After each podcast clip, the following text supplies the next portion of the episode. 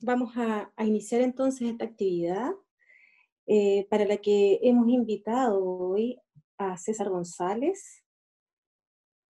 Él es investigador de nuestra universidad, con quien conversaremos en torno a algunos fenómenos que se han producido eh, a propósito de esta cuarentena que estamos viviendo, ¿verdad? Y que hoy día afecta a muchos más comunas de Chile y de la región metropolitana, por supuesto. Quiero darles en nombre de la Dirección de Extensión de la Universidad Bernardo Higgins y del CIRENIS, nuestro centro de investigación, eh, la bienvenida a esta tercera actividad que estamos realizando en conjunto a distintas unidades de la Universidad Bernardo Higgins, cuyo propósito es continuar con eh, el desarrollo de actividades de extensión cultural y académica de nuestra Casa de Estudios. Eh, hemos reinventado la dirección de extensión para que la cuarentena y esta pandemia que nos afecta hoy día a nivel mundial no sean una limitación para poder seguir desarrollando estas actividades que sin duda son un aporte para la comunidad, son un aporte para nuestros estudiantes y también son un aporte eh, para seguir sobrellevando este fenómeno, esta pandemia que nos afecta hoy día y que sin duda em, nos ha sorprendido a todos y todas porque no lo esperábamos. Así que gracias por estar, gracias por compartir con nosotros. Tenemos personas de distintos lados de la región metropolitana, eh, conectados también de otras partes de nuestro país.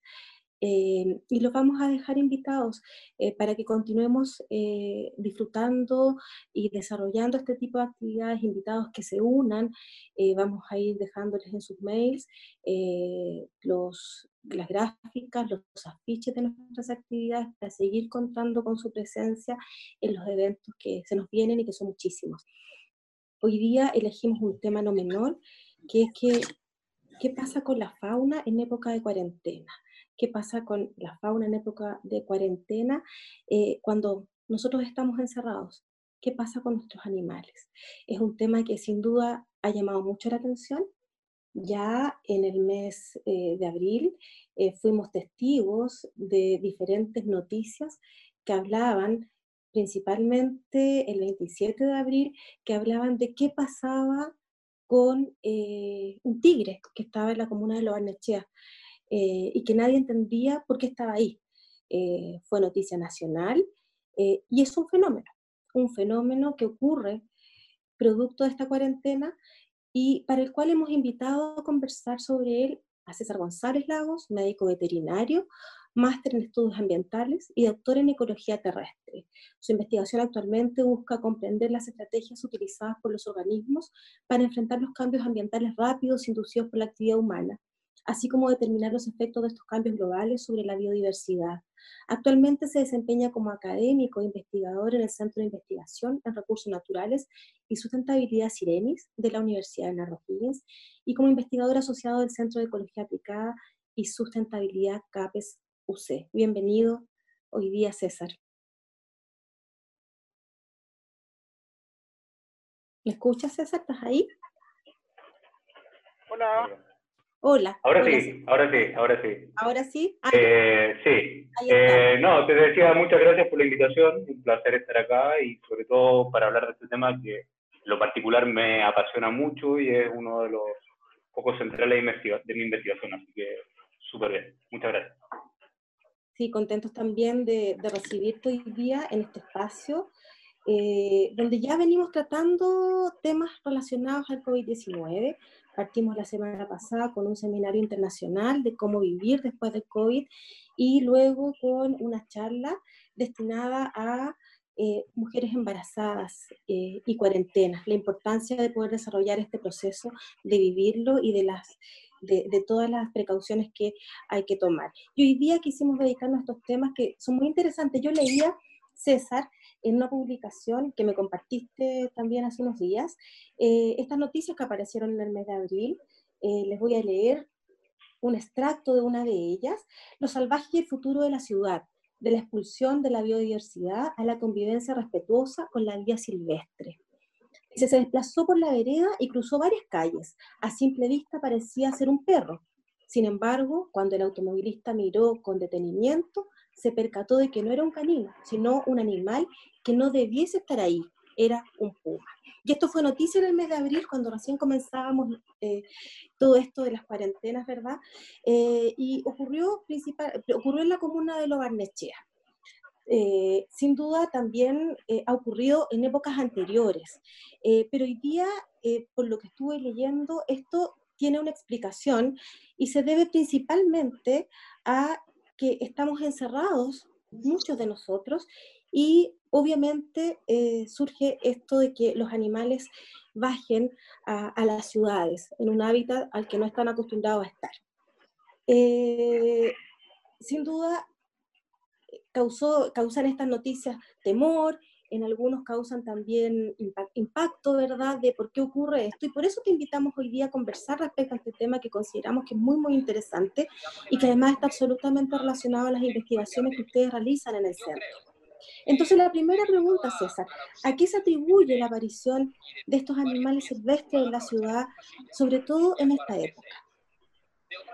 Eh, bueno, la pregunta es bastante amplia en el sentido de que existen habitualmente, sin estar en cuarentena, muchos animales que conviven con nosotros. Bueno, no solo animales, también plantas y otros microorganismos que son nativos a nuestro, a nuestro entorno. Y en cierto modo nosotros nos hemos instalado y hemos comenzado a, construir ciudades y expandirnos en el territorio, y le hemos quitado un poco la casa a ciertos, a nuestros vecinos, por así decirlo. Entonces, existen algunos animales que habitualmente conviven con nosotros, ya sean nativos o también exóticos, como habitualmente vemos palomas o cotorras. Pero también hay algunos nativos que están con, nosotros. Eh, y en este caso particular, claro, cuando apareció esta noticia en abril, que coincidió justo que estábamos en, nosotros en cuarentena, lo que llama la atención es que aparece un gran carnívoro en la ciudad y es algo que es súper difícil, sobre todo, ver para todos aquellos que, no, que hacemos investigación, por así decirlo, en, en, áreas silvestres y que siempre estamos atentos a ver si vemos uno de estos grandes carnívoros, pero muy rara vez uno puede ver uno de ellos en, en, en su hábitat natural. Entonces sorprende gratamente, bueno, para algunos y otros un poco de miedo, la aparición de, de estos pumas en Santiago, ¿no? Eh, en, la, en, el caso particular de, estos animales, de los pumas, bueno, hay múltiples hipótesis. Estamos hablando de tres ejemplares que aparecieron distanciados en el tiempo y en particular dos que fueron avistados en, en época de cuarentena.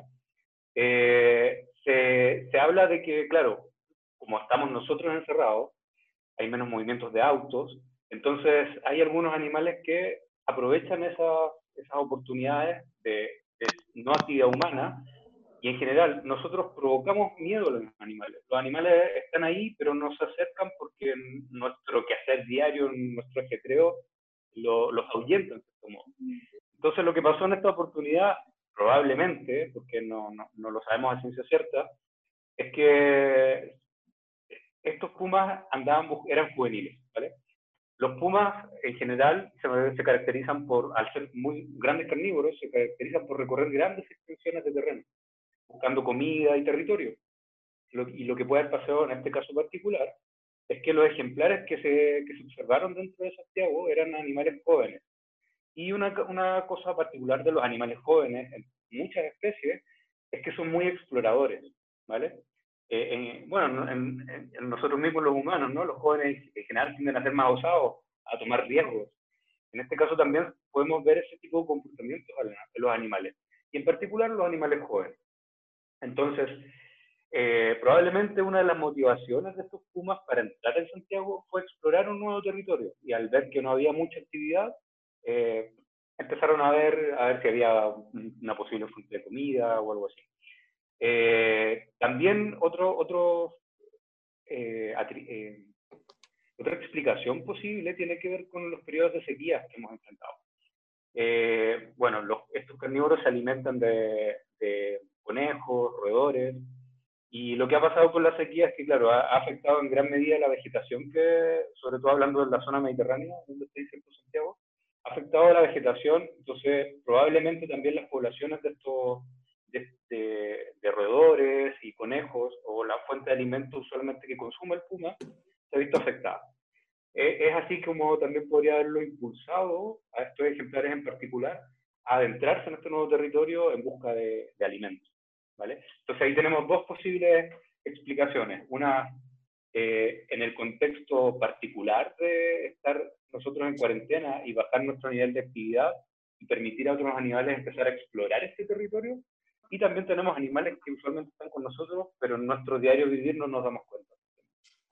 Perfecto. Em, hemos visto varios memes eh, en redes sociales donde aparecemos nosotros todos encerrados y muchos animales afuera. Eh, y te escuché atentamente lo que me estabas planteando. Eh, en definitiva, César, podemos decir que es una buena o una mala señal es que estos animales pertenecientes principalmente a la fauna silvestre hoy día lleguen a la ciudad. ¿Cuál es la reflexión que podemos hacer ahí, aparte de lo que tú nos explicabas de que, de que, de que pueden ser principalmente animales jóvenes que, que buscan otros, otros escenarios, digamos? Claro, si, si nos concentramos en, en, el caso de los pumas, claro, podría ser eh, eventualmente un problema en el sentido de que muchos de nosotros no estamos acostumbrados a ver un, a un depredador de este tamaño y que en nuestro colectivo imaginario nos podría hacer daño. Eso podría ser ciertamente un problema si hablamos de un puma en particular, lo cual hay que recalcar que no es algo habitual, ¿vale? Entonces se da en este periodo particular de que, de que no hay gente. Los pumas en general suelen ser bastante tímidos, o sea, si uno anda en terreno, lo más probable es que un puma esté cerca de uno y el puma se va a esconder a, la presencia humana. En este caso en particular, claro, se había correlado dentro de la ciudad, eh, autos que aparecieron y, ya está. Entonces, en ese caso particular, eh, claro, si empezamos a ver pumas en las ciudades, eh, podría ser una problemática, ¿no? En, Norteamérica, de hecho, en California, es relativamente común que también aparezcan pumas y tiene que ver con la expansión urbana, o sea, el crecimiento urbano y que nosotros vamos utilizando el hábitat de estos animales. Entonces se ven forzados a, a explorar y sobrevivir. Entonces, por ese, por ese lado, podríamos decir que sería un desafío súper grande porque tendríamos que cambiar nuestro, nuestra forma de comportarnos frente a este tipo de animales, lo cual no, no estamos acostumbrados. Eh, en Canadá también ellos conviven con osos y también se acercan a los poblados y tienen ciertos protocolos para vivir con ellos. Entonces, claro, son desafíos. Lo, cierto es que, sin dudas, es, yo creo que es una buena noticia de estar rodeados de fauna.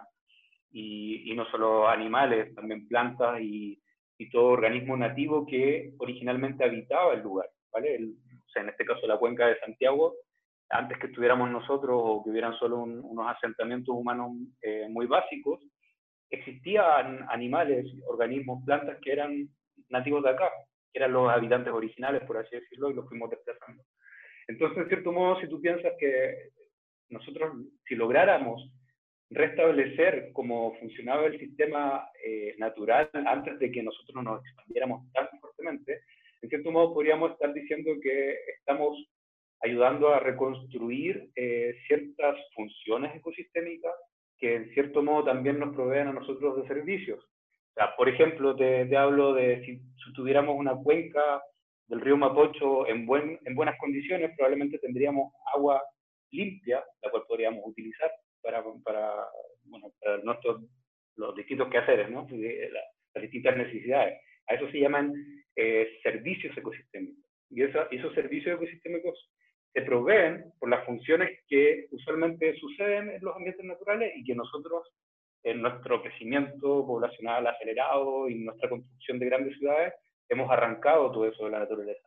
En cierto modo, nosotros hemos construido estos servicios, pero eh, nos estamos cada vez dando más cuenta de que nuestro, nuestra construcción de nuestros propios servicios es bastante vulnerable a ciertos eventos naturales, como que tratamos de despegarnos del sistema natural, finalmente nos vemos que en algún momento todo nuestro sistema puede colapsar por tratar de aislarnos de lo que naturalmente ocurre o cómo funciona naturalmente el planeta.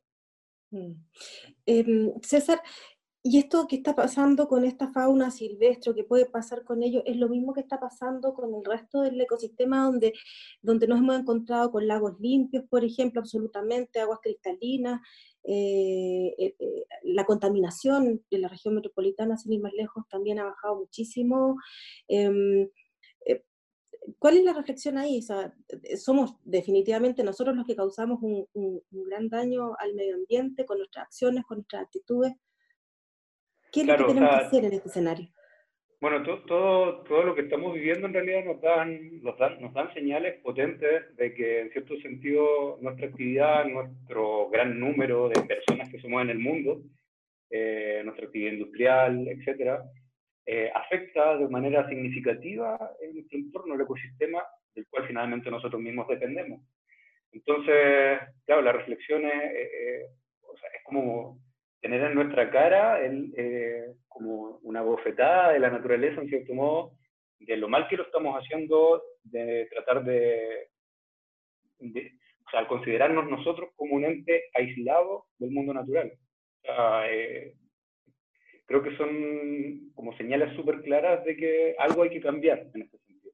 Nuestra concepción de pertenencia al, al planeta y cómo este funciona, creo que es algo que, que debemos replantearnos y en base a ello poder generar ciertas, eh, bueno, las, las, condiciones para nuestro bienestar, claro, eh, nuestro bienestar social, económico, etcétera. Pero considerando que somos parte de este sistema y no podemos destruirlo. O sea, la pandemia que estamos viviendo ahora tiene que ver directamente con eso, en cierto modo. Perfecto. Les voy a pedir a nuestros asistentes que por favor compartan sus mails eh, a través del chat del chat de Zoom para poder enviarles ahí eh, la encuesta de la actividad y, eh, y, que podamos también por ahí compartir algunas preguntas que tengan al final de, de, la entrevista César.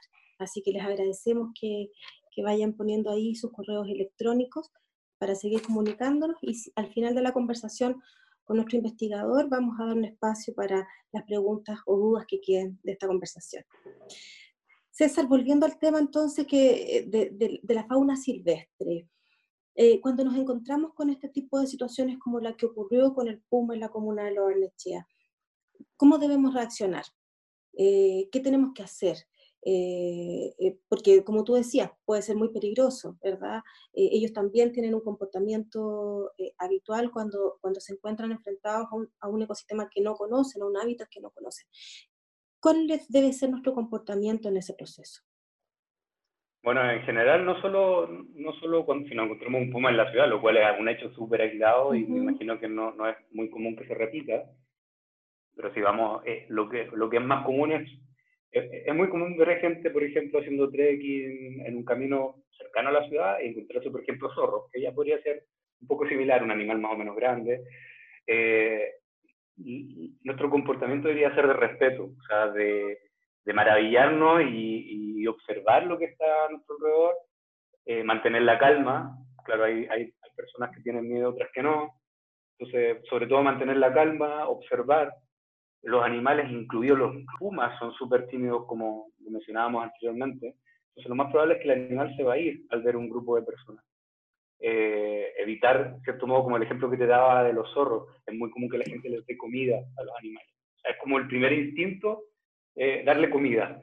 Es lo peor que, que, que, podemos hacer, porque en cierto modo forzamos a estos animales a cambiar sus comportamientos, en cierto modo a acercarse más a la gente. Y hay gente que, que lamentablemente no va a tener la capacidad de reaccionar de una forma adecuada y podría ser dañino para la persona y también para el animal.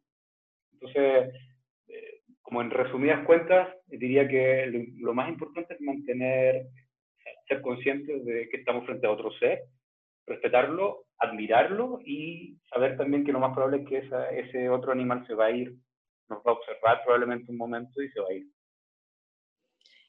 Eh, César, y tú nos planteabas ahora que no era un hecho habitual, claramente no, no, no ocurrió siempre, pero ya eh, durante el tiempo que partió la pandemia, las cuarentenas, eh, ya hemos tenido dos casos. Eh, hoy día entraron 12 comunas más a cuarentena, por lo tanto, obviamente la región metropolitana va a disminuir muchísimo la cantidad de gente, la cantidad de vehículos transitando. ¿Podría ser que sea un fenómeno tan asociado a esto que deberíamos esperar nuevamente que ocurra y, que, tengamos que habituarnos a este tipo de, de fenómenos en definitiva? Ciertamente podría ocurrir, o sea, no te digo que no. De hecho, también zorros creo que han aparecido por ahí. Eh, y sobre todo se asocia mucho a esta, baja de la actividad de nosotros mismos. Entonces, es muy probable que estos animales que estén alrededor de la ciudad podrían acercarse a este nuevo territorio explorando una vez más por comida, lo más probable. Em, y, la, y el llamado un poco es a eso, a respetar y, y, ser conscientes de que en realidad si estos animales nos ven a nosotros, lo más probable es que van a, van a huir, o sea, no, no, no, se van a, no se van a mantener en el lugar y no nos van a atacar tampoco. Eh, entonces, ciertamente puede ser probable. Eh, muy, eh, no, no, no, te lo puedo decir con 100% de mm. certeza, pero es muy probable. Y en ese, en, en, en ese escenario, aparte del respeto, ¿estaría la posibilidad de que nosotros pudiésemos convivir con ellos de mejor manera? Tú me mencionabas otros animales silvestres con los que ya convivimos, digamos. claro de acuerdo a las investigaciones, de acuerdo a lo que sucede también en otros escenarios, ¿hay alguna posibilidad de que eh, podamos acostumbrarnos a convivir con ellos, de que seamos una sociedad que pueda convivir sin problema con este tipo de especies? Eh, claro, yo creo que sí, o sea, desde el punto de vista de que si consideramos que en la historia humana siempre nos hemos rodeado de animales para nuestra, nuestra utilidad, o sea, hemos domesticado muchos animales perros son nuestros compañeros que en algún momento eh, fueron animales salvajes que se acercaron a nosotros y los mantuvimos con su propósito, eh, para cazar, eh, también otros animales que domesticamos para, para, consumir.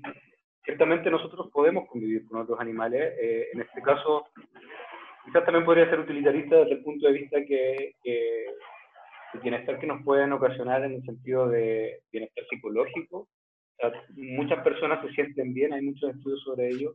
Cuando van a un área verde en una ciudad, escuchan aves cantar o ven insectos, eh, da una sensación de bienestar. Entonces, de cierto modo, eh, nuestra historia como, como seres ha sido acompañado de otros animales también.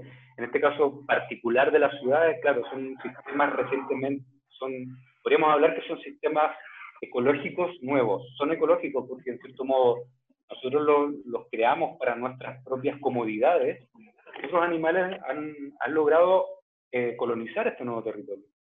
Entonces, eh, ciertamente, esa colonización de este nuevo territorio va armando todo un nuevo sistema. Eh, y, y, nosotros deberíamos tratar de encontrar un equilibrio para convivir con estos animales que son capaces de vivir en las ciudades, en este caso. Y, en ese escenario, ¿cuál es la diferencia, por ejemplo, de Canadá que me mencionabas tú, o, de otros países que sí lo hacen hoy día? ¿Por qué nosotros no? Bueno, en, es que son situaciones bien particulares. estamos hablando de grandes carnívoros, nosotros no tenemos osos, claro. Mm. El más grande carnívoro que tenemos es justamente el puma. Eh, lo que pasa en Canadá, en Estados Unidos, la presión eh, eh, de crecimiento de poblados y ciudades es muy, muy fuerte son muchas más personas que, acá, que nosotros acá. nosotros nos concentramos en la región metropolitana, metropolitana perdón. Nosotros los chilenos, digo. Eh, en Chile, la mayor parte de la gente vive en la región metropolitana. En Estados Unidos y Canadá eh, tienen grandes extensiones de territorio también, muchas áreas naturales, eh, pero también son muchos más millones de personas que nosotros. Entonces, en cierto modo, ellos se ven con el crecimiento de sus pueblos, ciudades, se ven más confrontados a la fauna y por lo tanto han tenido que, ver estrategias para poder convivir con ellos, exactamente. Hay gente que no le gusta, o sea, históricamente se cazaron osos, se cazaron pumas, más recientemente lo que, lo que se busca es tratar de conservar estas especies porque cumplen un rol en el ecosistema, entonces tenemos que aprender a convivir con ellos. Bueno, en Chile también se cazaban pumas, ¿vale? Y desde hace años ya se, protegen, es una especie protegida, entonces, claro, tenemos que ah, eh, convivir con ellos porque ellos cumplen un rol eh, en los ecosistemas. En el caso de los pumas en particular, comen conejos, eh, otros roedores, entonces mantienen estas otras poblaciones como en un crecimiento bastante amar, estable, ¿vale? Si no tuviéramos pumas, quizás estaríamos repletos de conejos o liebres y tendríamos problemas con los cultivos, por ejemplo, que nos dan de comer. Entonces, todo cumple un rol y tenemos que aprender a conocer esos otros roles y también cómo nosotros nos, nos, no, conocer cómo nosotros nos vemos beneficiados de esta otra. Ahí tenemos también entonces una debilidad en términos de educación, porque, porque poco, poco tratamos esos temas nosotros principalmente en los colegios, ¿no? Exactamente, claro, pues, se sabe muy poco de, en particular de nuestra fauna nativa, o sea, si yo recordando, quizás ahora cambió un poco, recordando mi educación, la enseñanza básica, claro, a mí me pasaban el elefante, la jirafa, pero no tenía idea del zorro, de los pumas, por ejemplo, era como el típico animal de, zoológico de Estados Unidos, o sea, un chimpancé, y yo me preguntaba, ¿dónde están esos animales que no los veo? Entonces, ciertamente, me imagino, de hecho sí, ha cambiado bastante de cuando yo estudiaba, hay mucha gente que se encarga de comunicación de la ciencia, y ha tratado de, insertar dentro de los currículum de educación básica, enseñanza básica, em, eh, el conocimiento sobre nuestros animales nativos, nuestra biodiversidad nativa. Sí. Tú tienes una investigación en urbanizaciones, cómo la, la urbanización afecta a, los animales. Eh, es un proyecto Fondes que estás desarrollando. Eh, ¿Podrías contarnos ¿Cuál, cuál, en, qué etapa está? Eh, ¿Cuáles son los principales objetivos de tu investigación y qué es lo que has descubierto hasta ahora? Sí, claro. Eh, claro, mi proyecto terminó de hecho el año pasado y ahora estamos tratando de, sacar publicaciones por los resultados que hemos tenido. Eh, el proyecto buscaba entender justamente por qué algunas especies pueden vivir en la ciudad y otras no. ¿Cuáles son las explicaciones de eso?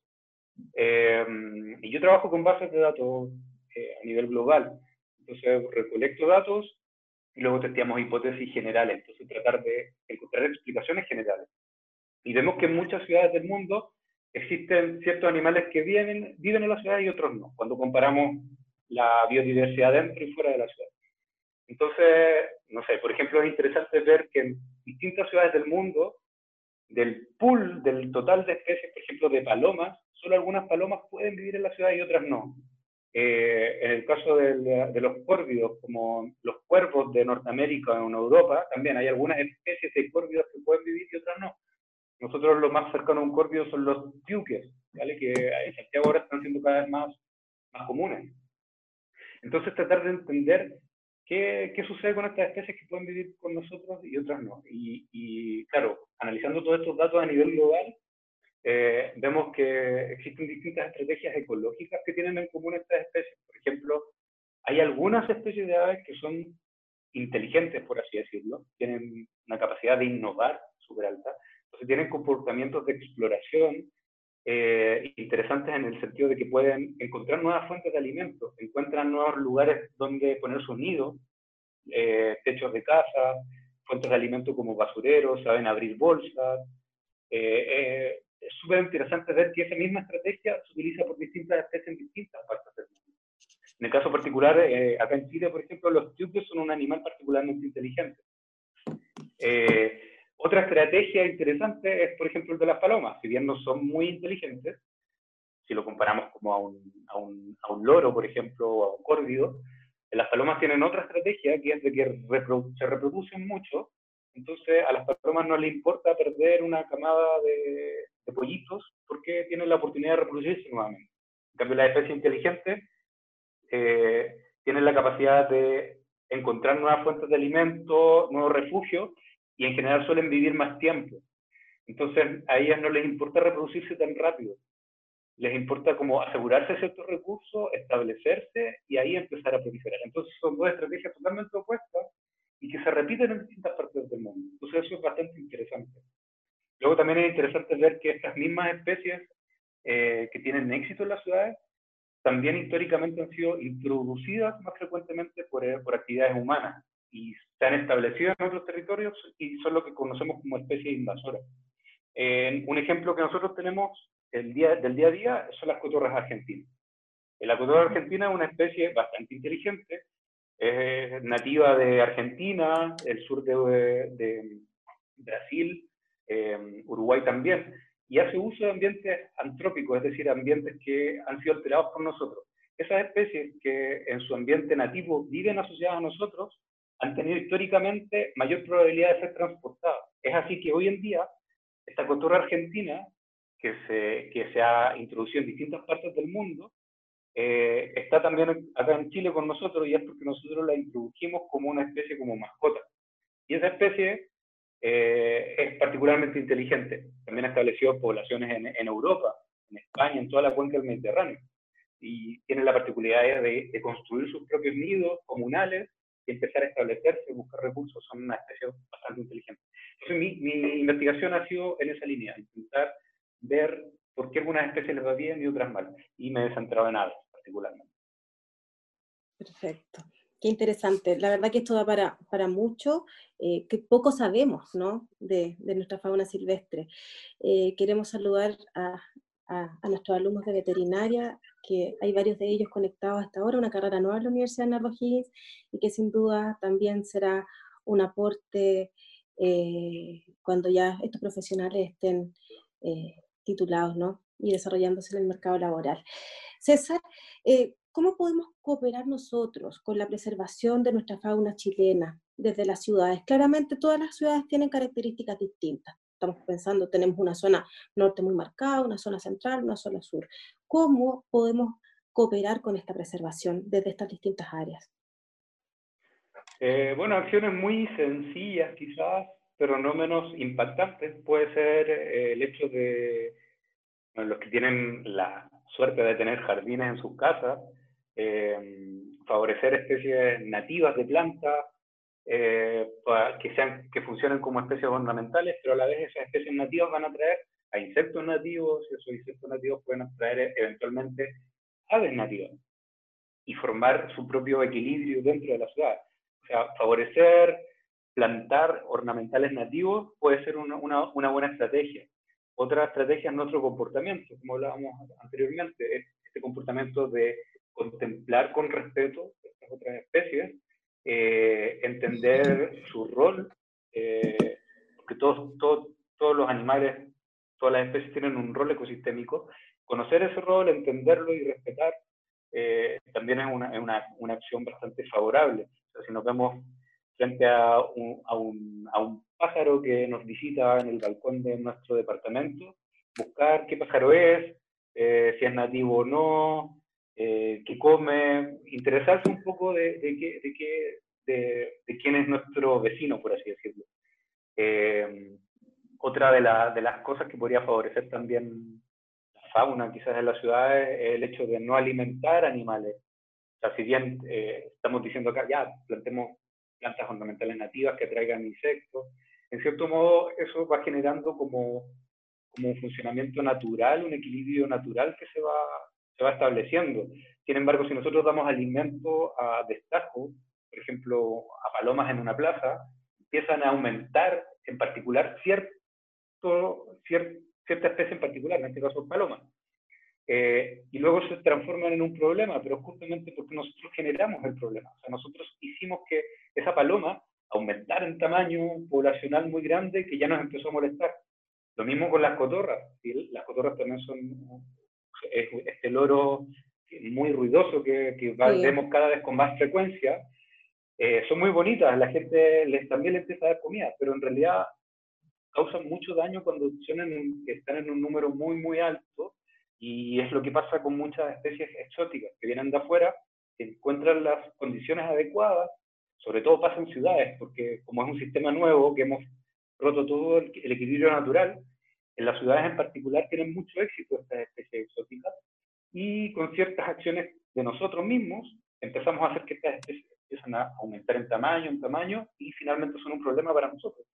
Y culpamos a las especies, pero en realidad el problema venía o partió de nosotros mismos. Entonces empezar a quizás a contemplar, pero también eh, empezar a cuestionarse porque están ahí, conocer. Sí, o sea, y el icono de, de, las palomas comiendo en las plazas es, pero hay que ir a la plaza de armas nomás y, y entender lo que hacemos con, con, ellas, ¿no? Claro, eso es, es común en, toda, en todas partes del mundo también. De hecho, hay ciudades europeas que hay multas por alimentar palomas justamente por eso, porque es una de las grandes causas del aumento explosivo del número de palomas. Entonces, claro, en otras partes eh, prohíben directamente alimentar palomas. Lo mismo podría ocurrir con con, con perros y gatos. Los perros y gatos eh, asilvestrados son también un problema. Eh, a mí me encantan los perros y los gatos, pero claro, si no nos hacemos responsables de ellos, son animales domésticos, ellos también empiezan a aumentar en número y provocan grandes problemas. Podrían provocar grandes problemas. Ay, eh, detengámonos en eso. ¿Cómo, cómo, qué problemas podrían provocar? ¿El tema de los perros callejeros, por ejemplo? Claro. Claro, Porque tenemos gatos y perros por todos lados y día. Sí, eh, exacto. A mí, a mí, como te digo, a mí me encantan los animales en general. Tengo, tengo perros también.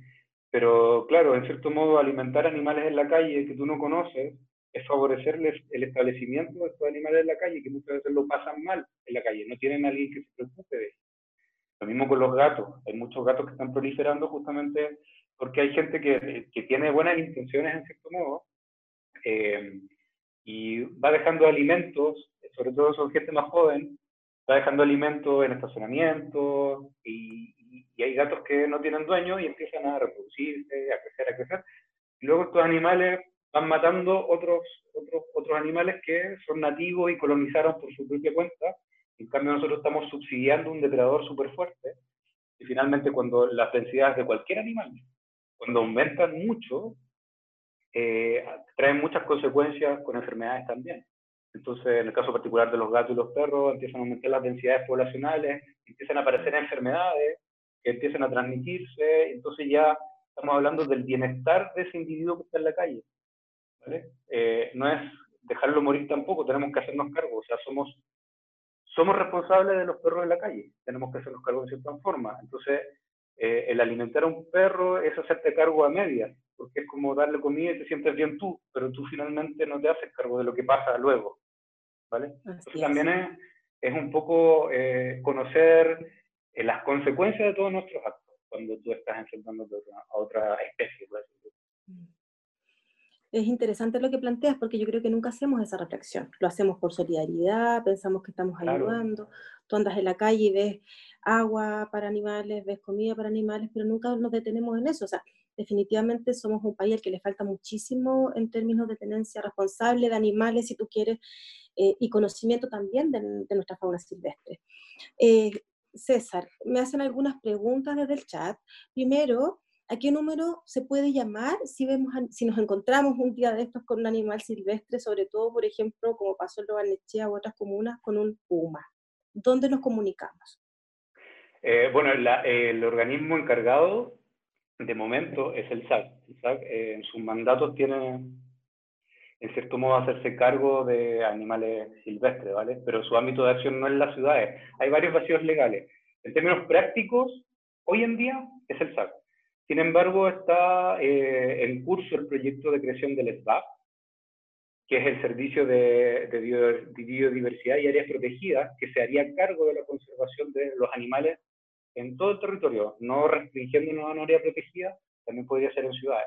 Entonces, eventualmente tenemos que mantenernos atentos porque podría aparecer esta nueva eh, como institución que es dependiente del Ministerio de Medio Ambiente, va a ser dependiente del Ministerio de Medio Ambiente, pero al día de hoy es el, el, que se hace cargo, usualmente con apoyo del Zoológico Nacional. Del Zoológico Nacional, perfecto. Esas son esas dos instancias por las que tenemos que comunicarnos. Otra pregunta. disculpa, ah, disculpa eso para no ser tan centralista, porque eso es como en el caso de Santiago. En el caso de regiones, hay muchas regiones donde, bueno, en todas las regiones está el SAC presente, pero también hay centros de rescate de fauna eh, que en este caso vendrían a cumplir un poco el rol del SAC. ¿vale? por si hay gente de región, para no quedarnos con el zoológico.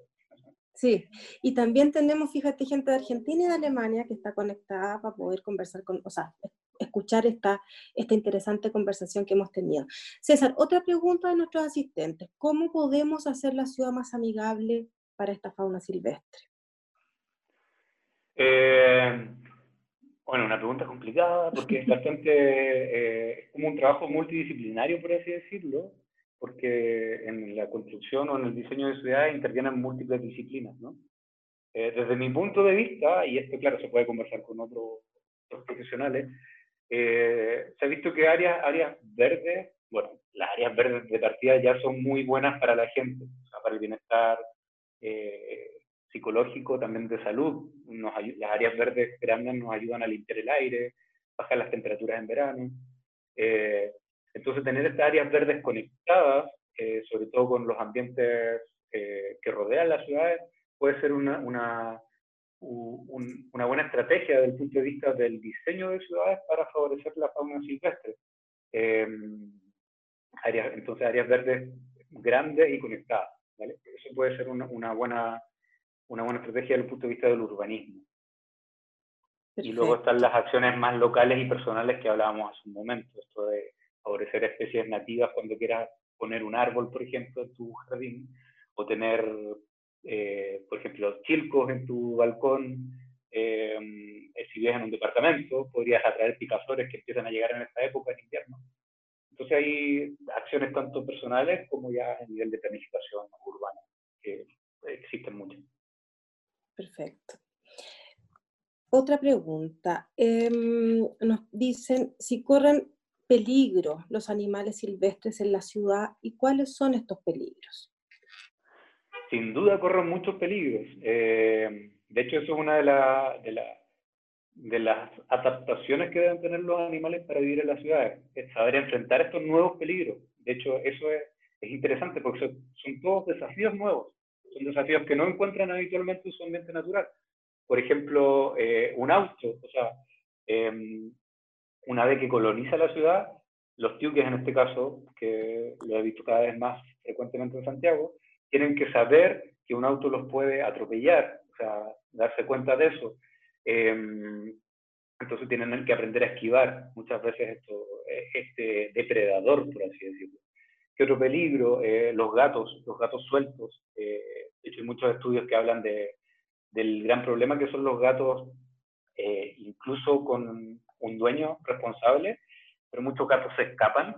Ah, hay algunos individuos que se mantienen ahí cerca de la casa, pero otros que salen muy, muy lejos. Los gatos suelen cazar aves, eh, por instinto simplemente los cazan, los matan y ya está.